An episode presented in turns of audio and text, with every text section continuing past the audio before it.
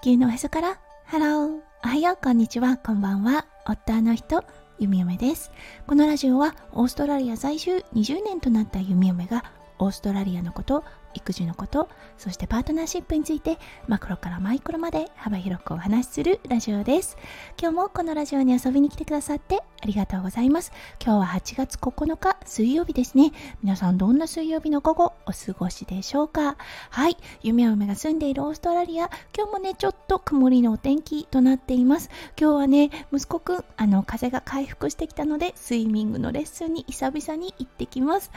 そう久々のレッスンとなるのでうん果たして泣くのか泣かないのかと思っている弓嫁ですはいそれでは最初のコーナーネイティブってどう話す？今日の OG イングリッシュ今日だったんですがもしかすると前にご紹介したかもしれませんはい今日のワードは disturbing です。はい、これだったんですが、先日ね、お仕事に行った時、弓嫁が感じていたことでした。もうね、本当にお腹が空きまくっていて、はい、お仕事中なのに、もうお腹すいたなと思っていたことがありました。はい、その時に、I'm starving って言います。もうね、ほんとお腹と背中がくっついてしまうっていうような時に使う言葉の一つとなってます。はい、それでは今日のテーマに移りましょう。今日のテーマは、引き継ぎの難しさです。それでは今日も元気に、ゆみよめラジオをスタートします。はいこの間のね看護のお仕事に行っていた時にすごく仲のいい先生が1人います。インド人の女医さんなのですがとても共感できる感じの先生でいつもね仲良くお仕事をしているのですがはいあのたまたまだったんですが週末そう日曜日のお仕事と月曜日のお仕事2日間連続でその先生と働くことになりました。はいそしてね月曜日のお仕事はうん、その上位さんが午後からの勤務ということで午前中の先生からの引き継ぎだったんですね。そうそして午前中の先生だったんですがすごくいい先生ではあります。ただね整理整頓が苦手な先生なんですね。そうあのオペ室とか看護のお仕事であったり医療に携わる方だったらわかると思うんですがもうね医療現場というものは高度がものすごくあります。とモニターから出ているコードなんですがそれであったりとかあとはバッテリーでね動くものもあるのですがはいあのコードを電気コードをねそうプラグにつけなければいけないといったような感じでものすごくねコードに囲まれた環境なんですね。はいそしてこの先生だったんですがそのコードが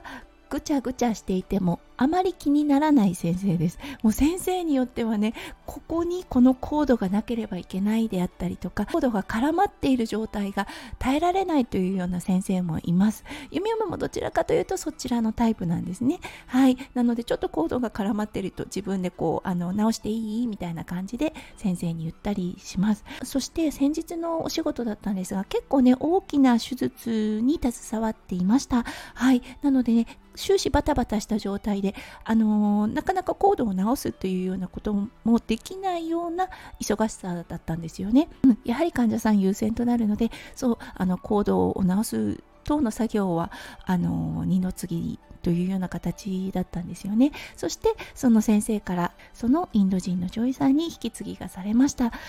そう引き継ぎが終わってその先生が出た後ですねもうあの彼女が初めにしたのはもうそのコードを直すことでした。患者さんは容体的に落ち着いていました。そしてねその女医さんが弓嫁にですね耐えられない。もう耐えられないというようなことをポロッと言っていました。うんあのこの2人は合わないだろうなって思ったんですね。これが反対であれば、はい、あのスムーズな引き継ぎもいくと思います。そしてね、あの引き継いだ先生側の方ですね、午前中に働いてた先生は楽って思うと思うんですが、反対となるとね、本当にね、あのストレスがたまるんだろうなと思いました。このシフトをね、もうやめること、うん、しないことを今日ボスに伝えるってことを言っていました。それくらいね、やはりあの引き継ぎっていうのはうん大切だし正確な合う合わない先生仕事に向き合う向き合い方っていうのも関わってくるなって思いました。のそうそして引き継ぎは何もねその患者さん今あのオペを受けている患者さんだけではありません。はいその後に続く患者さんの引き継ぎもあるんですよね。そこにもねフラストレーションがあったようです。その日はですねかなり難しいケースが引き続き2件続くような形だったのですが確かに基本的な情報は調べてあったのですが、うん、私だったらここも調べるだろうっていうことが調べられていなかったことにやはりフラストレーションを覚えたみたいです。うーんそうかって思いました。そうやっぱりね先生によっても患者さんの対応の仕方っていうのは違うので、うん、そう、ああ、そっか、ここもやっぱりフラストレーションがたまる場所の一つなんだろうなと思いました。そうということでその女医さんにしてみると引き継ぎを受けた時点でそうオペをしている患者さんそしてその後に続く患者さんそう準備ができている状態じゃないのでそこをねまず調べてからはい次の患者さんに移れるということで仕事量が半端ないんですね。はいということでねああなるほど。